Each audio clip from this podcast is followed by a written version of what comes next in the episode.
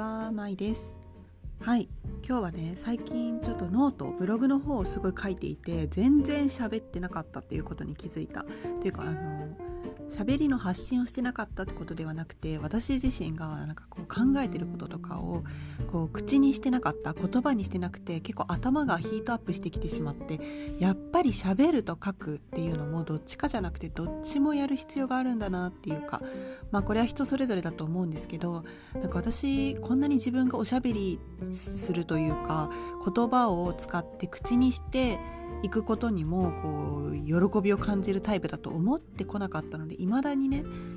まあ、2年ぐらいポッドキャストとかインスタライブとかやってるような気がするんですけどそれでも未だに自分にびっくりしてしまうところがあってやっぱそれだけこう小さい頃から持ってきた自分のセルフイメージっていうのってなかなか取り除くのって時間かかるからあの、まあ、ゆっくりやっていこうっていうこととその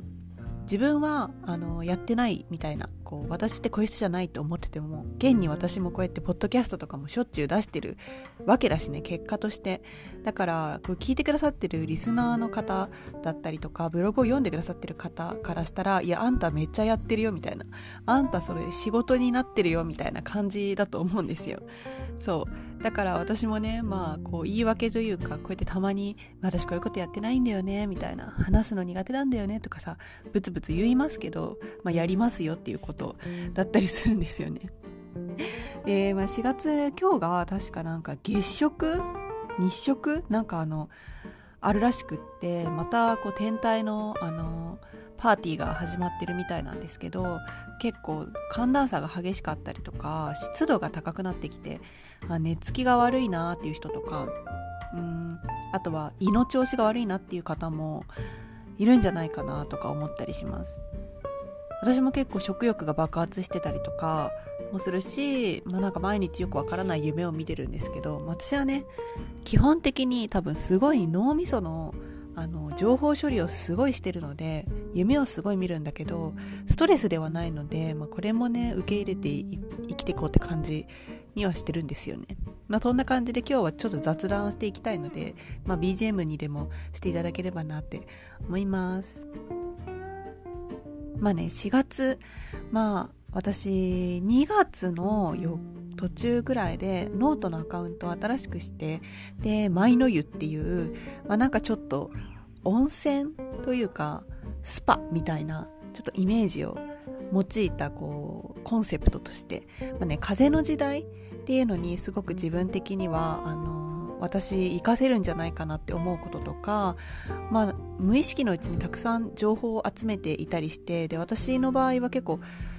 ホロスコープでいうと風のエレメントというかが多いので風と水が多いのですごく自分がこれからの時代にかなり生きやすくなるっていう予感はしてるんですよね。で、まあ、それは結構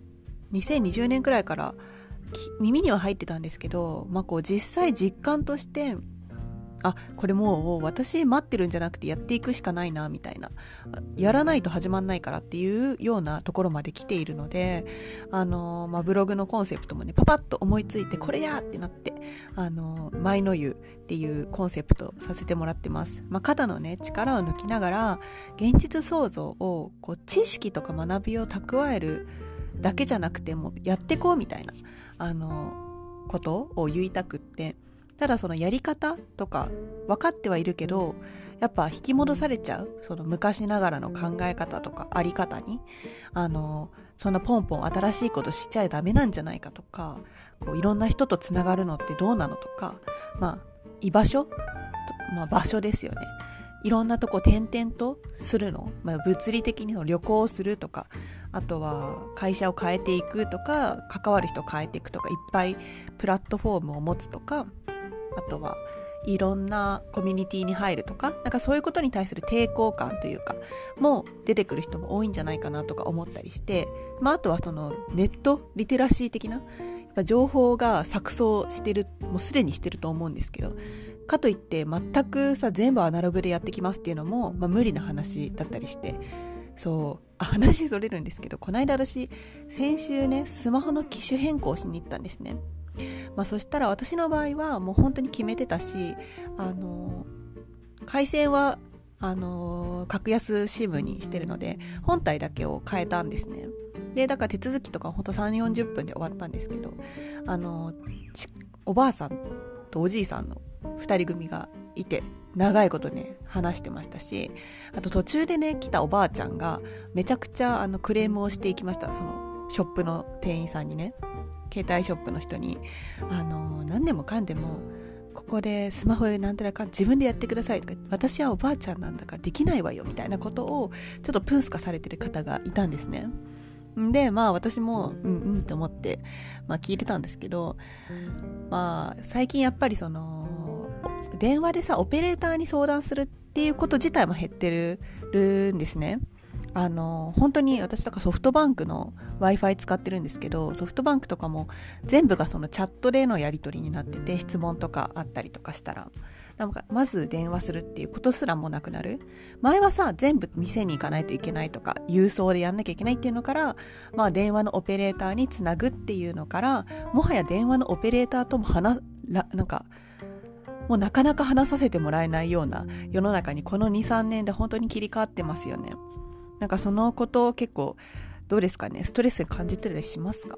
私はやっぱ文章でじっくりあのテキストで質問できるっていうのはだいぶ助かってるんですよね。性格的にも。こう喋るのは好きだけどやっぱこう機械的に喋られたりするとすごいうってなっちゃうのね。あの感情がないオペレーターさん。まあそりゃオペレーターはそうなんだけどちょっと辛くなってしまったりとか何言ってるか分かんなくなっちゃうとかあるから準備してこうここがこうなんですけどっていうのを質問できるのはチャットは結構気に入ってますね。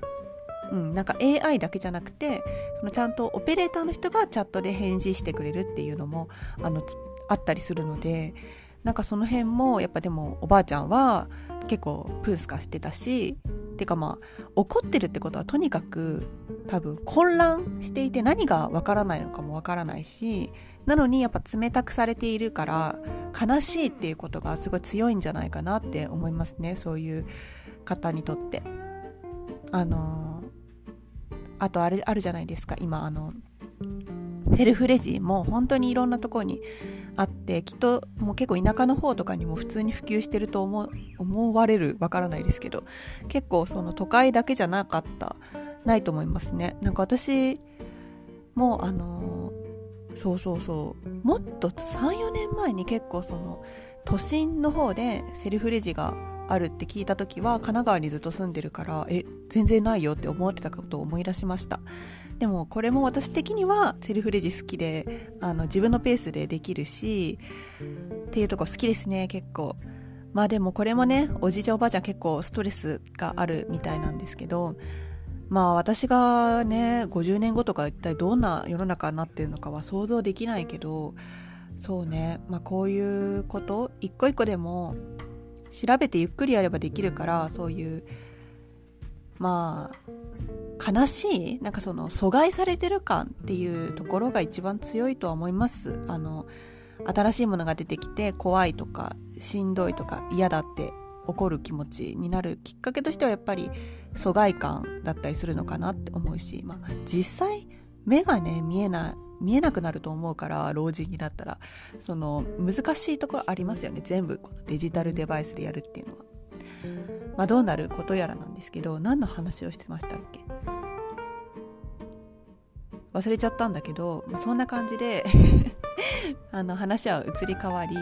こうブログあそうそう風の時代ね。そう新しい時代の適用についてっていう感じで、まあ、実際こういいことばかりではないというかあのハピネスみたいな感じにはだけではないっていうのはもう逆にみんな分かってると思うし一部の人だけが多分ハピネスみたいなことだと思い込んでる可能性あるけどでもその分楽しんでいくことはできると思うしその感覚的なタイプの人にとってはこう全部がこう緻密なスケジュールの上で何かができるようになるとかその上下関係を紡いで何かができるようになる手に入るっていうのからもっと柔軟にあの思った願ったものが手に入るとか知り合いたい人とこうピンポイントでつながるみたいな感覚上下関係っていうよりはもっとフラットでニュートラルなあの人間関係だったりとかにもつながっていくんじゃないかなと思ってそういうのは生きやすくなるというか呼吸がしやすくなるんじゃないかなって結構感じてるのであのただそのデジタル的な部分でついていけないなとか感じる部分とかもあるだろうしあの不安になったりとか過剰に情報に煽られて不安になるっていうのはありそうなので、まあ、その辺もね書いていこうかなってちょっと思いました。やっぱり情報は自分で選びましょうとかっていうのも、まあ、みんな言ってることだしとはいえでもやっぱ置いていかれる感とかっていうのとも向き合っていく必要があるしそう。でも本当いい情報とかあのあこれ知っといてよかったとか教えてもらえて嬉しいなとかいい情報いいバイブスの情報っていうものもたくさんあるのでそういうのはあの積極的に触れていくといいかなって思うし自分も一緒になって引き上げてもらえるというかあの意自分の意思があってだけど自分もあのその波に乗っていくことができるんじゃないかなとか思ったりしてます。このね、まあだからノート、あの、ぜひ見ていただけたらすごい嬉しいんですけど、今、この10日間くらい結構連続で投稿をしてみて、思ってることとしては、まあなんか結構書いていく中でやっと分かってくるっていうか自分の言いたいこととか、自分のスタンスものの見え方だからこそやっぱりこれ聞いてくださってる方もその自分の思ってることが感じてることをあの先に全部に形にしなくていいから小出しにしていく。で小出しにしてまたちょっと視点を遠くに置いて眺めてみることであ私の価値観ってこういうところあるなみたいな。こことここつながってんなっていうのをあの分かることでまた次のステップに進めると思うんですね。だからコンテンツを作るとかっていうのもやっぱりある程度小出しに小出しにしていく中でのこう統一されてる一貫した自分のなんかスタンスみたいな一貫した自分のこうこのテーマなんか何回も同じ言葉使ってるとかここが好きなんだなみたいなとかここは書く時にあ避けようとしてるなとか調べようとしてるなみたいなところとかもあの見ることができるようになっていくとなんかこう大体自分のね影響を及ぼせる範囲みたいなっていうのが見えてくる。とそれに見合ったこう読者さんだったりあのフォロワーさんというのかな、まあ、出会いにつながっていったりすると思います。最初からこうじゃあなんだろうまた風の時代とか言っていろんな方向からそれについて書いてる人とか言ってる人もいるしでもそれでも本当にその有名な占い師さんだったりとかあの有名な起業家さんの人とかがを比較っていうかその人たちを参考にしてしまうともう本当にやる気失うし私やんなくていいかなっては絶対思うんですよね。ただその中でもその人たちが網羅してない部分とかその人たちにはあのがこう大きなフォロワーさんを抱えている場合言えないこととかも多分あるはずでそれをやっぱこう私みたいな無名の人間はそういうところにあの踏み込めるじゃないですか。結構個人的な話をすることだってできるしそうもっと密にやり取りができるっていうのがこう無名なことの意味というか、うん、やっぱ大きいところに属してたりとかあの以前書いた本の文脈を無視できないなとかなってくるわけですよ。めっちゃ有名な人で本とか出しちゃうとあの時結構あのスタンスで書いちゃったからあの全く真逆のことを今は考えてるけど言えねえなみたいなっていうのは絶対起きてくるはずなんですね。あのだからある程度過去どうしてもいくらスピリチュアリティやってても多分そこも突き詰めれてる人って結構ほんと一握りなんじゃないかなと思う。だって一回本出しちゃったらそれの人だっていう風になっちゃって雑誌に連載してたらそれそこに書いてることをベースにして話さないととかそこまでさやっぱ配慮していく必要が出てきちゃうじゃないですか。それって結構あのーまあやりがいもあるだろうけどしんどさっていうか不自由さも同時にあるんじゃないかなって思います。でまあ私はやっぱ少々かなりニッチだと思うので視点とかがこうその超個別的な体験とかをベースにしつつあのできるだけフラットな感じねあの言葉選びする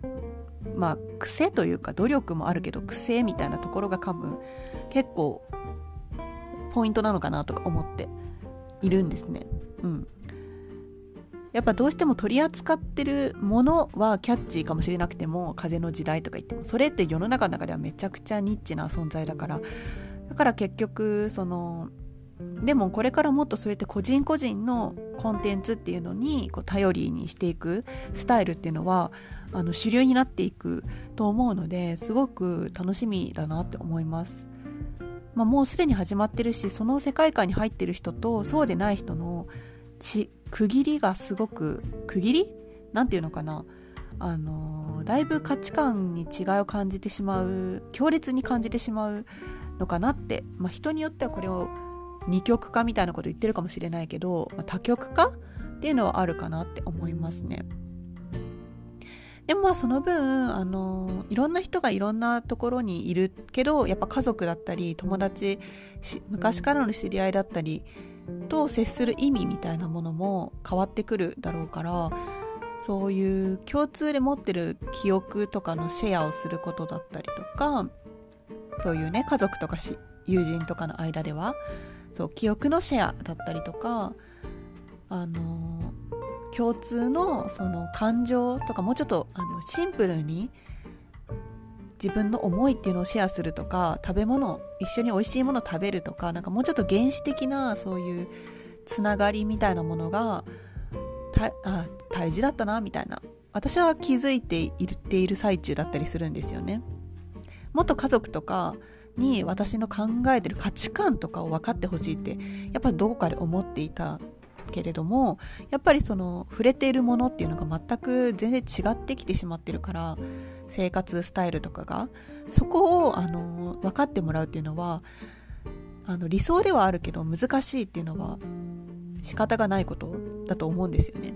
だって私も分かってあげれないからその世界線がち世界線というか、うん、世界観が違くって。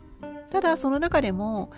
あの憎み合うほどではなくなってくるというかあまりにも違すぎてお互いもう尊重するしかないみたいになっていくのがこれからっていうか前までだったらなんでお前はそうなんだみたいな感じ。今でもそういう人いると思うけどでもやっぱりあの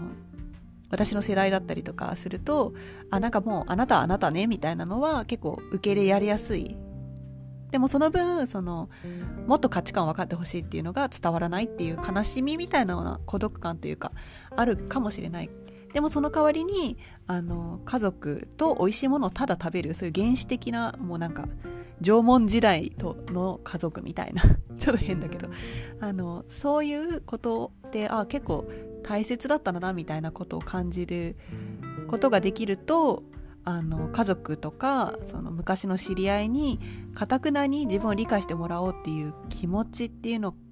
からは少し解放されていく、うん、部分はあるんじゃないかなって思います。やっぱフォーカスするのってそこではなかったんだなということに気づけるとあ自分はじゃあ何をしたいのかっていうところにフォーカスができてでそうすると自分に自信が持てるような行動をし始める。からそこの行動の中であの価値観とかっていうのを表現できていく中でどんどんどんどんああ私は私でよかったんだってなっていくとこれまた逆説的にっていうのが違うかもしれないけど家族とかからの反対っていうのとかもどんどん薄くなっていく。そう。